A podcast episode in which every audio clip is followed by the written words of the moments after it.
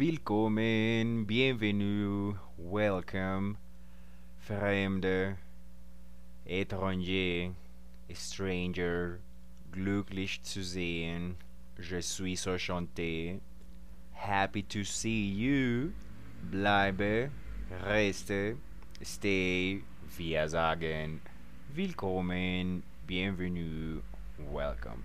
Bienvenidos a Traductología, el único podcast colombiano dedicado a la teoría y la práctica de traducción. Eso es lo que es mi podcast. Si hay eh, compañeros míos del colegio que me conocían de cuando estábamos en esas épocas, pues sabrán que pues eh, a qué más me voy a dedicar yo si no a hacer un podcast sobre idiomas. Pues o, evidentemente es lo que debería estar haciendo Marcel en este momento. Así que bueno, pues eh, seguimos haciendo el podcast. Eh, ¿Cómo les parece que, bueno, estamos aquí de nuevo? Dijimos que la próxima vez íbamos a transmitir el 5 de diciembre, pues que es el último, es, el, es la fecha, la última entrega del trabajo de grado. Pues eso fue lo que yo les dije, ¿no? Que ese día entregaba el trabajo de grado y ya como el 7, el 8 se acaba el semestre, en fin, y eso es lo último. Bueno, eh, eh, de todas maneras, esperen eso, eso lo vamos a hacer. El 5 de diciembre haremos la transmisión de lo que será la lectura del artículo correspondiente al mes de enero. Te conocí un día de enero, dice Shakira. Bueno, ¿por qué estamos aquí otra vez? Resulta que, bueno, o sea, hoy es 9 de noviembre, vamos a aprovechar esta oportunidad para hablar de nuestras actividades diarias, nuestro, nuestro diario vivir, que tiene que ver con el aprendizaje de alemán aquí en Colombia.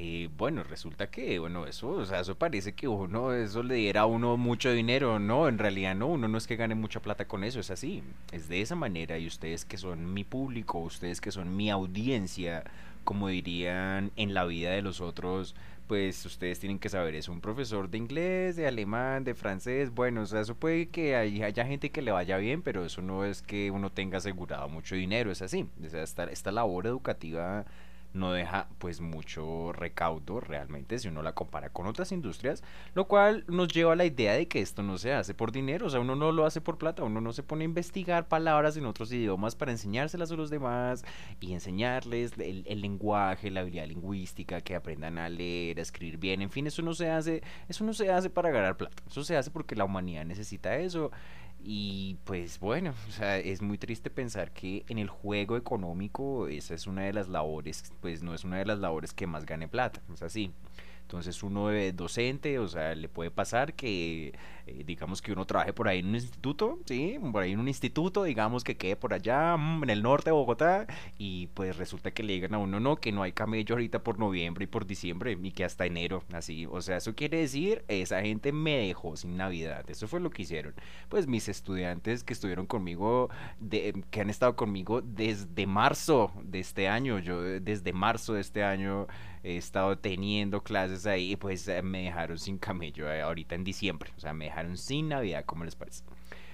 Ahora, eh, no es culpa de nadie, no, es, no, no estoy culpando a, a, la gente del instituto, porque bueno, eso es una cosa cristiana, judeo-cristiana, greco-latina, ok, es de lo peor de nuestra cultura, sí, la vaina de la culpa, ¿quién tiene la culpa? A ver, vamos a buscar un chivo expiatorio, tarea para los profesores de alemán, ok, y los estudiantes, de paso, ¿cómo se dice chivo expiatorio en alemán? A ver, busquen, entonces eso siempre es de chivo expiatorio, de buscar un alguien que tiene la culpa y no, eso es un vicio de la nuestra tradición judeo-cristiana greco-latina, uno quiere buscar un culpable, uno quiere buscar una persona que sea responsable de las tragedias y las desgracias que le pasan a uno. Y eso es equivocado, es así.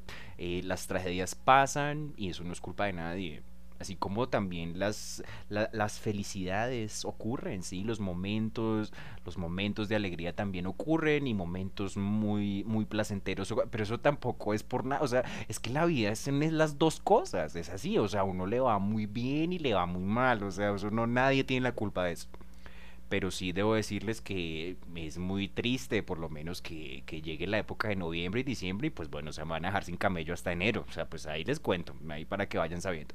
Eh, recuerden que también estamos en el Patreon, en el Neki, ok. Si alguien nos quiere enviar una colaboración, eh, con todo el agradecimiento será recibida. Nos va a servir de mucho para seguir sacando adelante un podcast único en el ecosistema del podcast latinoamericano que es pues traductología. Así que bueno, muy bien, decíamos que hoy era 9 de noviembre. El 9 de noviembre pues es una fecha muy importante para toda la cuestión de, del aprendizaje alemán, ¿cierto? Recuerden que cuando aprendemos inglés, alemán, francés, no estamos solamente aprendiendo una lengua, estamos aprendiendo una cultura, ¿ok? Hay que saber también cosas de las culturas donde se hablan los idiomas que estamos intentando aprender. Es así, entonces pues bueno, aquí Traductología es más una revista de cuestiones culturales que a mí me parecen muy interesantes de Alemania, que las comparto acá para los escuchas, para la audiencia, y es lo que vamos a hacer. Les voy a leer un texto que hice hace eh, dos años, en, el, en, en 2020, cuando vivía en Fontibón. Y bueno, es una, un texto que leí, hicimos un video que está por ahí en mi canal de YouTube, si lo pueden ir a mirar. Es un, es un, un video que se llama Episodio Especial, 3 de octubre, Traductología. Ahí unos chicos me hicieron una entrevista y hablamos un poco de pues todo lo que hago acá en internet, en fin. Entonces es lo que vamos a hacer y ya nos vamos a enterar pues exacto cuál es la importancia de la fecha presente, ¿no? 9 de noviembre, son las 6 y 20 de la tarde, se va acabando el día. Muy bien. Eh, de nuevo, eh, bienvenidos a esta transmisión. De nuevo, darle la bienvenida a la audiencia. Esto que vamos a hacer el día de hoy es muy importante. Hoy es eh, hoy, hoy es pues 9 de hoy es 9 de, de noviembre Sí, eh, aún, aún pues ya, ya no seguimos, ya no seguimos eh, por ahí con tanto problema de la pandemia y con todo eso, pero bueno, en 2020 sí que teníamos eso, a la prensa diciendo que la pandemia para arriba, la pandemia para abajo, pues ya nadie le está poniendo tanto cuidado a eso. Por lo menos en ese momento, en 2020 sí que decían eso, bueno. Bueno, ok. Entonces, imagínense ustedes a la embajada de Alemania aquí en Colombia volviéndose loca, ok, preparando grabaciones y preparando videos para sus redes sociales de Facebook, de Twitter, de Instagram, ok, mostrándole a la gente por qué es importante la fecha que vamos corriendo, por qué será importante el 9 de noviembre. Imagínense ustedes ahí, pues, a la embajada de Alemania volviéndose loca. Bueno, vamos entonces eh, a hablar de Alemania propiamente. Entonces, bueno, vamos para eh, la Valhalla de Baviera. Bueno, eh, Valhalla también es, el nombre de una tienda en el norte de Bogotá, ¿sí? eso es en el barrio de Cedritos, eso nos recuerda a un lugar que se llama el Calabozo del Androide de los Simpsons, y allá se reúnen pues aficionados a las series, a los videojuegos, los campeonatos de cartas, en fin, eso me recuerda a una amistad que tuve hace mucho, ese lugar se llamaba igual, se llamaba igual que ese lugar a donde iban los vikingos, se llamaba así, se llamaba Valhalla. Eh, es, es, interesante pensar que eh, hay, hay, investigadores que dicen que bueno, que hay relaciones importantes entre el juego, la didáctica, el aprendizaje de lenguas extranjeras, en fin, eso si quieren, después hablamos de eso. Bueno, muy bien, resulta que ese barrio de Cedritos, donde queda la Valhalla, ¿sí?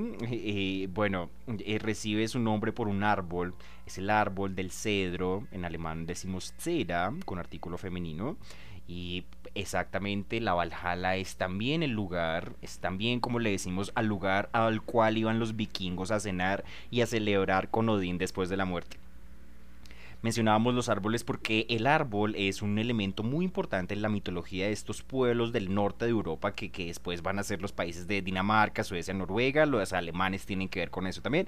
Esta gente está, exacto, esa gente está relacionada con los antiguos germanos. En la mitología nórdica hay un árbol que se llama Yggdrasil, el árbol del barro blanco, dice una canción, que, que es un fresno, en alemán decimos Esche, ¿ok? Entonces le decimos el fresno de los mundos, es Die Welten-Esche, y es desde ese fresno de, desde donde van a salir los nueve mundos que conforman el universo vikingo. Todos estos árboles son importantes, el fresno, el cedro, el roble, eh, otro de esos árboles que nos acompaña cada diciembre en las casas, ya vamos llegando, ¿no? A diciembre son los abetos, los árboles de Navidad que en alemán decimos Tannen y hay un villancico que habla del abeto, del Tannenbaum, hay una versión de Andrea Bocelli que canta eso.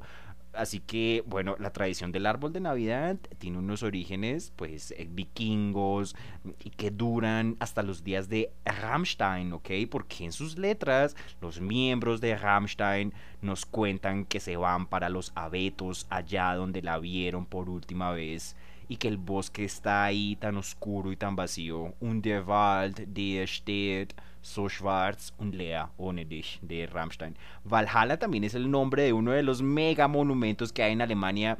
Este monumento tiene la forma del Partenón de Atenas. ¿Se acuerda que vamos a hablar de la palabra Partenos? Partenón bueno, pues eso. Por fuera uno ve cómo se levantan varias columnas griegas de color blanco y dentro de ese monumento están los bustos en cerámica de más de 100 germanos que han sido muy importantes y bueno, decimos germanos porque también hay austriacos, suizos, neerlandeses, gente de Bohemia. Y esos bustos se encuentran en el sur de Alemania, en la ciudad de Ratisbona. En alemán, pues naturalmente es la ciudad de Regensburg. La famosa Regensburg, ya, pues en español decimos Ratisbona. Es importante saberse el nombre de las ciudades alemanas también en español, queridos profesores. Eh, eh, exactamente, bueno, en el Estado Federado de Baviera, ahí en Baviera habrán dos reyes Luises. Luis I de Y Luis II de Baviera, cada uno con sus momentos históricos y sus historias, en fin. Por ejemplo, Luis I de Baviera es el que va a mandar a construir este monumento. Luis I de Baviera es el que construye la Valhalla. Ese mismo Luis I es también eh, por el cual empieza el Oktoberfest. El Oktoberfest, mm, eso era fundamentalmente una fiesta para celebrar el matrimonio de Luis I de Baviera con María Teresa. En alemán, Teresa decimos Teresien. Entonces, por esa razón, en la ciudad de, en, la, ciudad de Múnich, el Oktoberfest tiene lugar en un sitio que se llama Theresienwiese. En español, pues es la, es la pradera de Teresa. Ahí, ahí, donde María Teresa y Luis I de Baviera se casaron, ahí se hace el Oktoberfest. En cuanto a la Valhalla, Luis I la manda a construir en un momento en el cual estos reinos, ducados, principados de origen germano están intentando formarse como un Estado nacional, ¿sí? porque, o sea, esto en ese momento, eso no es Alemania, eso son reinos, es el reino de Baviera, es el reino de Prusia, es el reino de Sajonia, el reino de Hannover, el reino de Turingia, son un montón de reinos y estos reinos construían monumentos, entonces es, los, es el momento del el monumento de Niederwald en Hessen, es el momento del monumento de la batalla de las naciones de Volkerschlacht. Eh, es, el monumento, es el momento del monumento a Barbarossa, el momento del rincón alemán, del, del monumento a Arminio Hermann, el monumento al Kaiser Guillermo, es el momento de la columna de la victoria en Berlín y todos estos momentos, todos estos monumentos en los bosques, en los centros de las ciudades nos cuentan la fundación del país que hoy conocemos como Alemania. Estamos hablando del siglo XIX durante los años 1800, entonces ellos se devuelven hasta el tiempo de los germanos y también al tiempo de los vikingos para intentar buscar una identidad nacional a través de un pasado y de una lengua común. El día en que se inaugura la Valhalla de Baviera, el, rey Luis I proclama las siguientes palabras, que la Valhalla fortalezca y multiplique el sentir de los alemanes, que todos los alemanes sientan, sin, sin importar su procedencia, que tienen una patria, una patria de la que pueden sentirse orgullosos y que cada quien puede contribuir como pueda a su grandeza. ¿Y qué quiere decir de eso de sin importar su procedencia? Pues ya acabamos de decir, estos son reinos, ducados, principados germanos buscando una identidad nacional. Y cuando investigamos la, la bibliografía sobre la historia de Alemania, vamos a encontrar que la historia de esa búsqueda de identidad nacional empieza con esos antiguos germanos, ¿sí? Eh, con, el encuentro de esos germanos eh, con un pueblo también clave en toda la historia del planeta, es cuando, cuando se encuentran con los romanos. Entonces ese es, ese es el momento en el que Varo Quintilio le va a decir a Arminio, devuélveme mis legiones en el siglo I. ¿Y quiénes eran los germanos? Eh, los góticos, los suevos, los sajones, los francos, otros más, los alamanes, ¿ok? o todos estos pueblos germanos eh, pues eso no, siempre se llamaron Alemanias y eso es una, es, una, es una invención más bien reciente. Otro de los germanos importantes fue, ah, ya les digo, Lutero. Lutero hace varias cosas, por ejemplo, Lutero cuelga las 95 tesis en la puerta de la iglesia de Wittenberg, eso se, eso se dice el Tessenanschlag y también va a traducir la Biblia del griego antiguo y del latín al alemán. Hay un texto de Lutero que se llama circular sobre traducción y en su circular sobre traducción nos dice que los calcos latinos resultan poco naturales para los hablantes germanos. Y entonces Lutero se pregunta, ¿qué quiere decir María llena eres de gracia? ¿Qué quiere decir María Volcanada? ¿Qué quiere decir que de la abundancia del corazón habla la boca? ¿Qué quiere decir aus dem Überfluss des Herzens redet der Mund?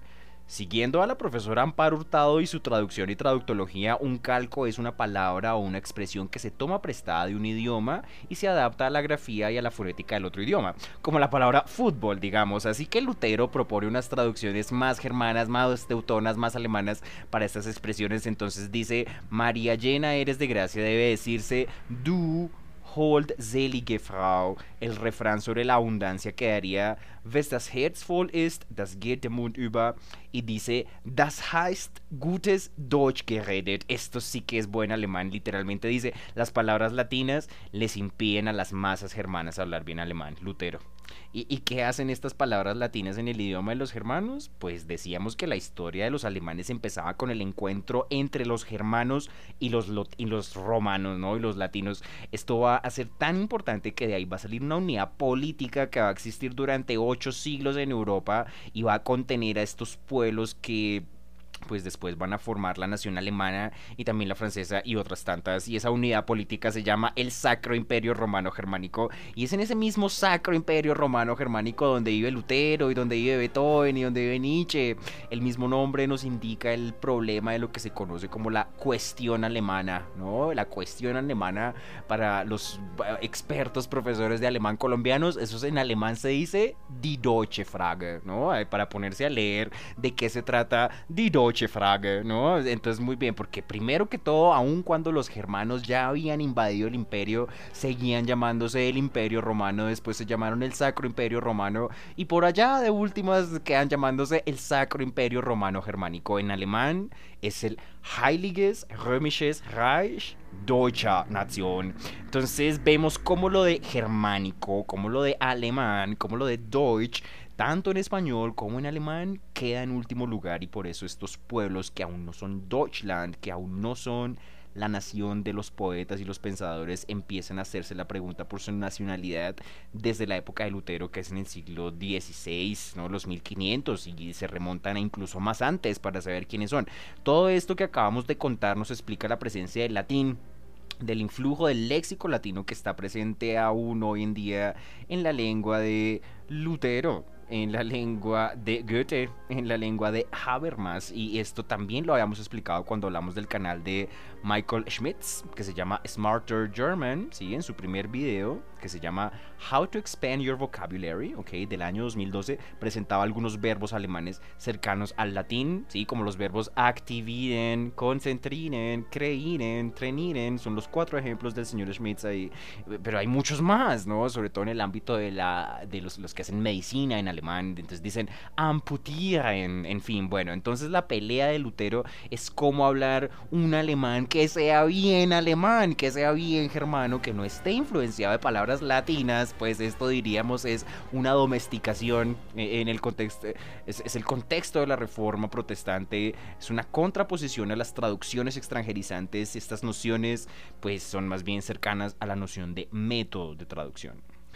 Terminamos con esta pregunta. Bueno, eh, ¿por qué es importante el 9 de noviembre? Porque en esa fecha se acabó, se cayó el muro de Berlín, así nada más. En 1989 se cayó el muro de Berlín, el 9 de noviembre, hace 23 años. O sea, imagínense. O sea, y, y bueno, y la disolución de la RDA se da el 3 de octubre, que es el día nacional de Alemania. Eso lo, eso, lo, lo acabamos de pasar también. Acabamos de pasar el 3 de octubre, es el Día Nacional Alemán, por la disolución de la República Democrática Alemana, es decir, la parte soviética.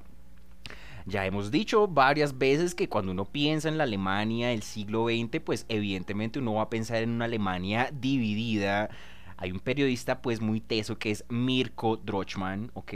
El señor, señor Wissen to Go, Mr. Wissen to Go, en su video Zerstückeltes Deutschland, explica cómo durante la posguerra, después del suicidio de Hitler en 1945, los aliados Francia, Inglaterra, la Unión Soviética, Estados Unidos, eh, entran en Alemania, liberan los campos de concentración, inspiran películas para Hollywood, determinan los 16 estados federados y como el siglo XX también fue el contexto de la Guerra Fría, pues entonces nos va a quedar una Alemania capitalista liderada por los Estados Unidos, donde va a estar el dinero del Plan Marshall, que se va a llamar la RFA, la República Federal Alemana.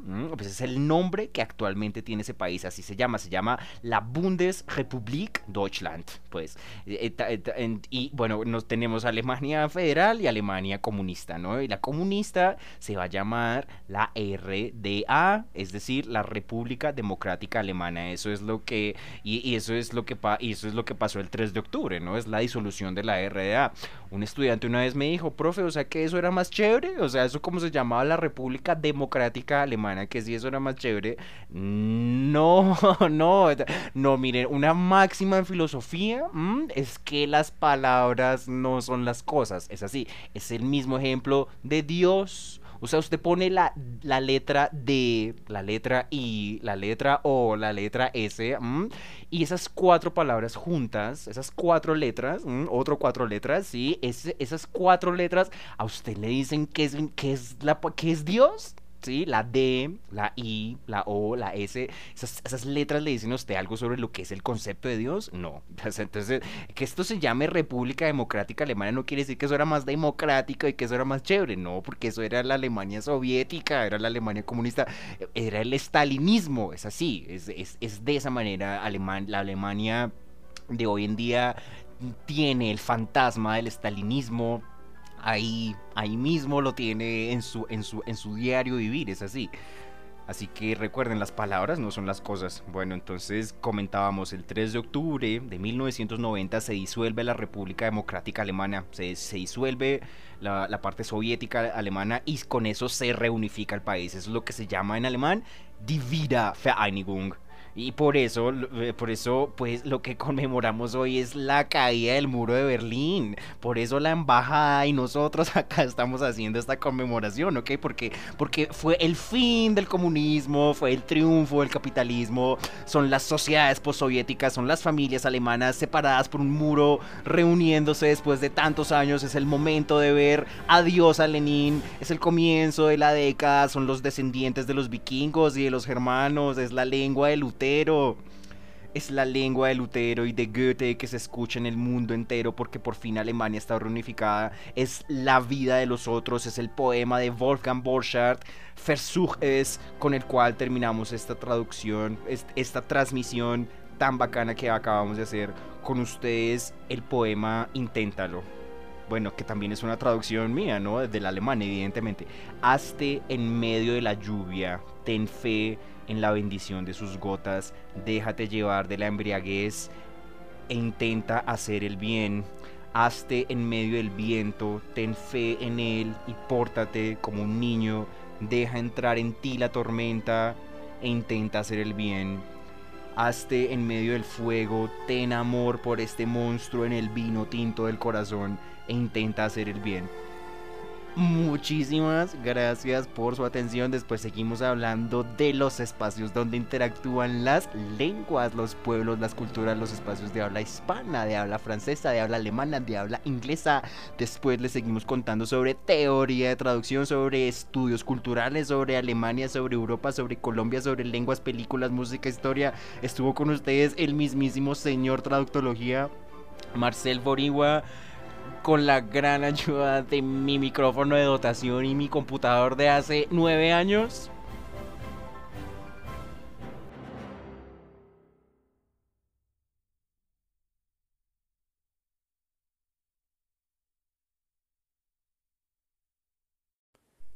Si te encuentras en Colombia, puedes enviar una donación al número de NECI 323-232-9394. Repito, si estás en Colombia y estás escuchando Traductología, el único podcast sobre teoría y práctica de traducción. Te quedamos infinitamente agradecidos por cualquier aporte, cualquier donación. Si estás en Colombia, puedes enviarme una donación al número 323-232-9394. 323-232-9394. Donaciones a Neki para el podcast que se llama Traductología en Spotify.